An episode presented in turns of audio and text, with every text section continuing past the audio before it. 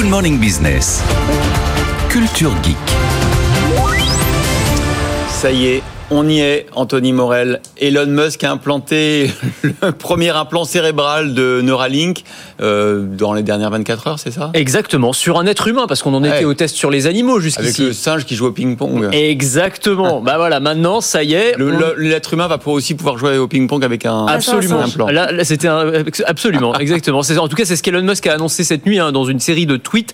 Le premier humain a reçu un implant Neuralink hier. Il se remet bien. Les premiers résultats montrent une détection de l'activité neuronale prometteuse parce que c'est ça hein, le but de Neuralink et de cette technologie baptisée télépathie. On a aussi appris le nom de, de cette technologie. C'est d'implanter une puce, alors qui fait la taille d'une pièce de monnaie, hein, directement dans le cerveau, une puce qui va permettre d'interagir avec un smartphone, avec un ordinateur, avec n'importe quel appareil électronique. En fait, cette puce, elle va interpréter les signaux électriques qui sont envoyés par le cerveau et elle va permettre, bah, potentiellement, je me concentre, je pense à une phrase et la phrase s'écrit instantanément sur l'écran de mon téléphone. Elon Musk résume ça en disant, imaginez si Stephen Hawking, même s'il est mort, pouvait communiquer plus rapidement qu'un dactylo. C'est ça textos, le quoi. but. C'est exactement ça. Et, et c'est vrai que, alors, c'est assez malin de la part de Elon Musk parce qu'il met vraiment l'accent sur les applications médicales. Et d'ailleurs, il cherchait. Ça fait moins peur du coup. Ah oui, forcément. Et d'ailleurs, on ne sait pas l'identité du premier euh, cobaye, si l'on peut dire, mais on sait qu'il cherchait notamment des personnes atteintes de la maladie de Charcot, euh, des tétraplégiques, des gens voilà qui ont des problèmes pour communiquer, parce que évidemment, l'espoir, c'est un retrouver la capacité de communiquer plus facilement, et deux, parce qu'on peut imaginer aussi activer un exosquelette, par exemple, avec cet implant cérébral, retrouver une liberté de mouvement. Donc c'est aussi un espoir euh, incroyable en fait. Alors la suite, c'est quand même l'humain augmenté tout court. Oui, alors c'est ça. Et, et c'est là qu'on va peut-être moins rigoler. Et c'est là où ça devient absolument vertigineux. Puisque ces puces, à terme, permettraient à monsieur et madame tout le monde de doper ses capacités cérébrales. En gros, c'est un peu comme quand vous achetez de la RAM pour votre ordinateur. Pour l'augmenter, on pourrait augmenter notre cerveau.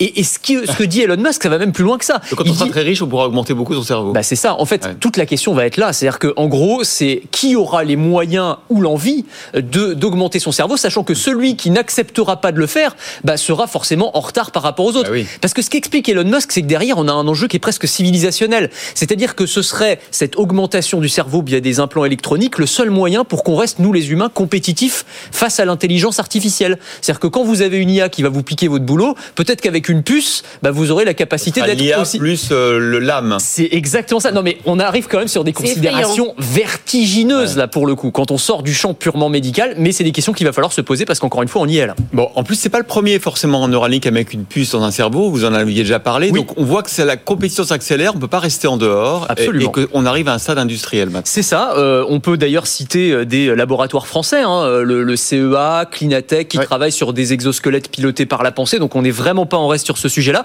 Mais Elon Musk, lui, euh, imagine effectivement une phase où on aurait des cliniques Neuralink, où on pourrait tous aller, ça prendrait 15 minutes. L'opération, c'est des robots autonomes qui s'occuperaient euh, de l'implantation euh, dans le cerveau.